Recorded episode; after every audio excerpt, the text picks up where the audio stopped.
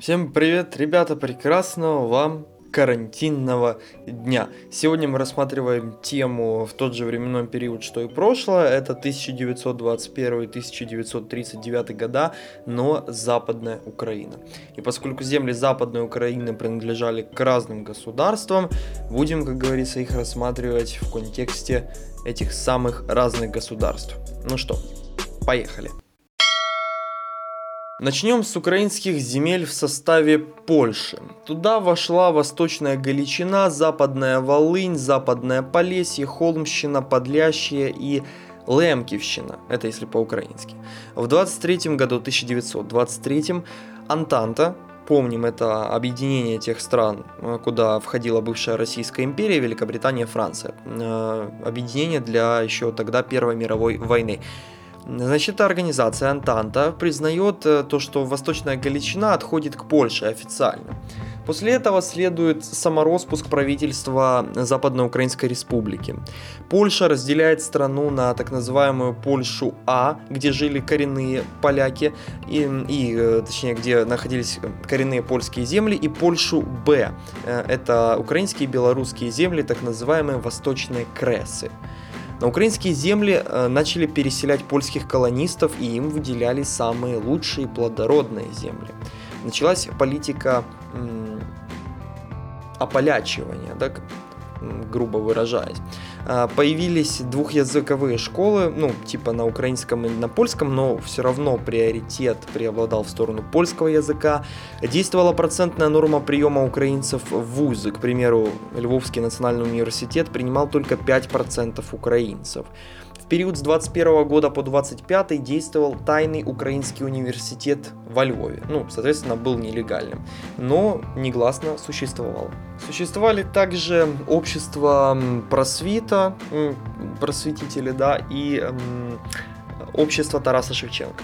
После переворота Пилсудского в 1926 году началось смягч... смягчение официального курса. Разрешили украинский язык в школах и гимназиях, э, православную церковь и начали помогать даже этим кооператорам, то есть предпринимателям.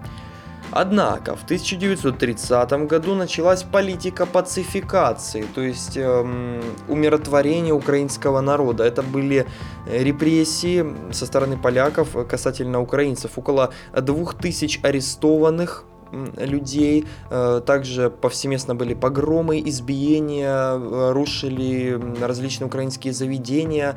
Э, все эти события были реакцией польского, польского общества, польского правительства на действия организации или объединения украинских националистов. Объединение, да. И теперь к украинским партиям и организациям, которые были в Польше. В 1925 году основывается Украинское национал-демократическое простите, объединение. Э, туда вошли Левицкий и Мудрый, если что, это две фамилии. Это была либеральная партия, они выступали за независимость Украины и использовали в своей деятельности только э, мирные разрешенные методы. Выпускали газету «Дело», а в 1935 году взяли курс на нормализацию украино-польских отношений. Также была украинская социал-радикальная партия, ее возглавил Лев Бачинский. Они выступали за независимость, аграрную реформу, опирались на жителей села и критиковали тоталитаризм в советской Украине. Конечно же, была КПЗУ, Коммунистическая партия Западной Украины, считалась нелегальной, подействовала подпольно, опиралась на самые-самые нищ- нищие и самые бедные слои населения. Э, естественно, хотели присоединить Западную Украину к Советской Украине в 30-х годах. Влияние этой партии было практически сведено на нет. Э, с ней же существовала Украинская социал-демократическая партия, они как бы были в связке, но тоже особого влияния не имела. В 1920 году организовывается Украинская военная организация, организовывается организация. Э, создается она в Праге бывшими солдатами украинских сечевых стрельцов и украинской галицкой армии во главе с Евгением Коновальцем. В 29 году эта самая военная организация и другие национальные группы объединяются в организацию ОУН, Организация украинских националистов. Объединение это произошло в городе Вена, прекрасный город Вена австрийский. Лидером выбрали Коновальца, идеологом стал Донцов, основатель украинского интегрального национализма, о котором мы не раз упоминали. То есть это нация, абсолютная ценность и самая высочайшая цель независимости. Э, методы, которые они использовали, это террор, саботаж, нападение и демонстрации. В 1934 году убивают польского министра внутренних дел Пиратского за политику пацификации. Этот террористический акт э, сделал Степан Степан, Степан, Степан Бандера. Из-за него он был осужден в концентрационные лагеря Береза Картузская. В 1938 году убивают Коновальца, э, и эту организацию националистов возглавляет Мельник. В 1940 году уже начал, когда началась Вторая мировая война, но до СССР она еще не дошла, произошел раскол на меньшевиков, как бы и большевиков, как у коммунистов.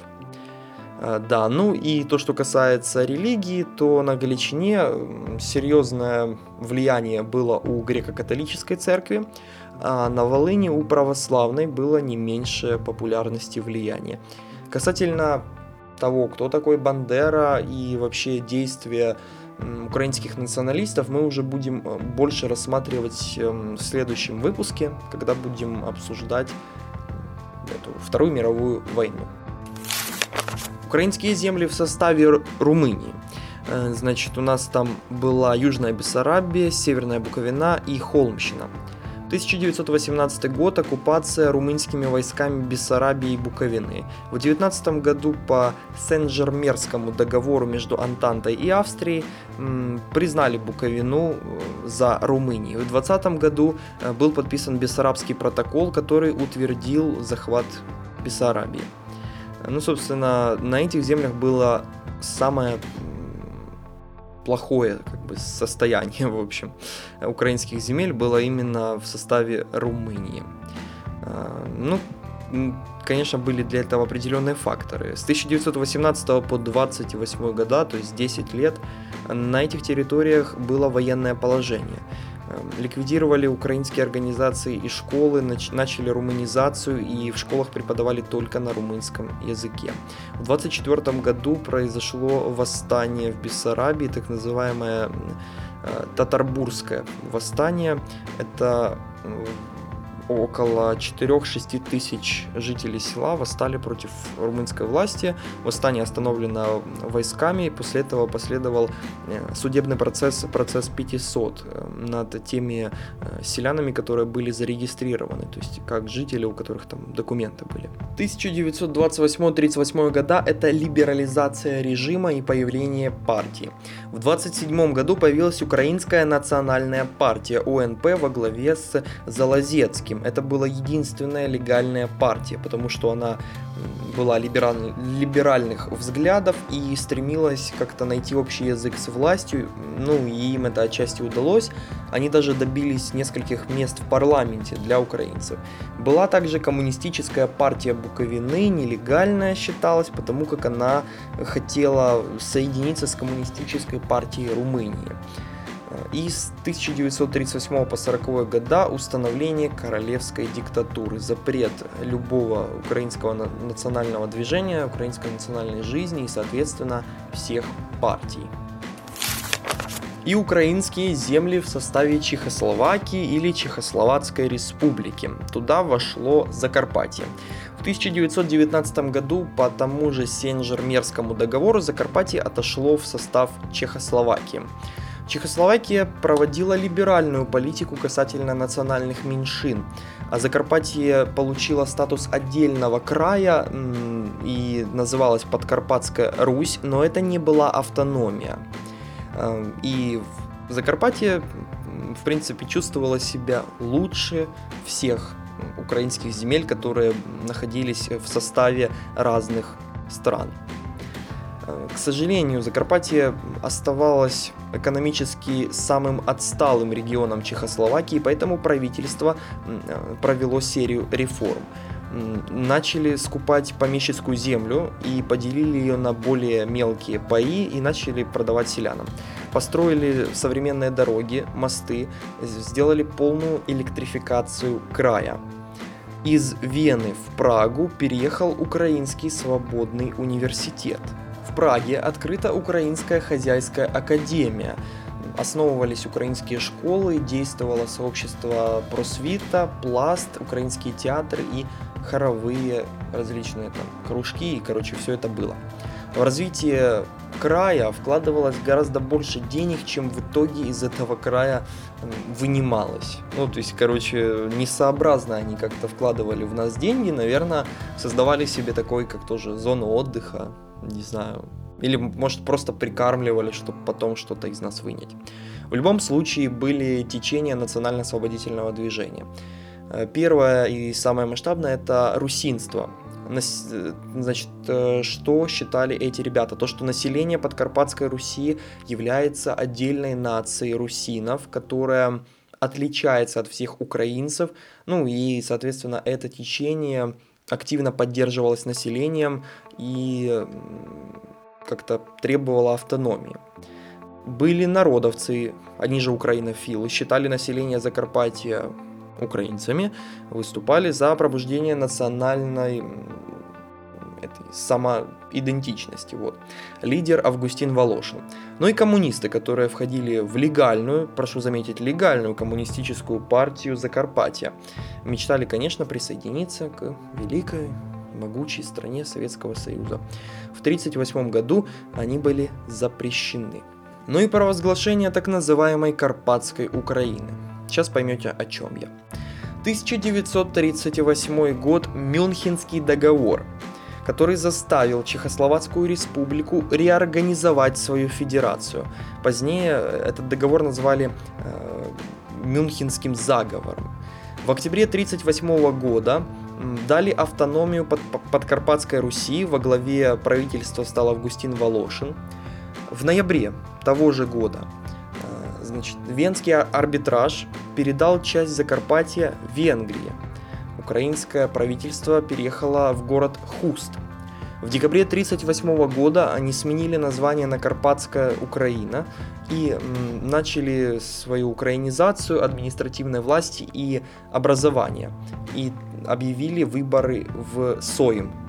Не путаем с Сеймом. Сейм в Польше, Соим через О там вот, на Закарпатье.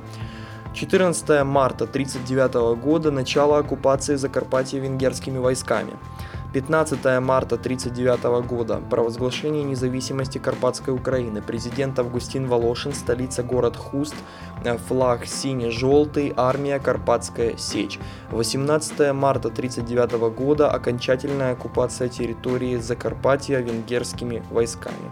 Отдельные отряды сопротивлялись до конца апреля, а правительство эмигрирует в Румынию. Вот такой вот у нас сегодня сжатый, коротенький выпуск. Уже в следующем выпуске будет э, гораздо больше информации, даты городов, поэтому, пожалуйста, приготовьтесь как следует.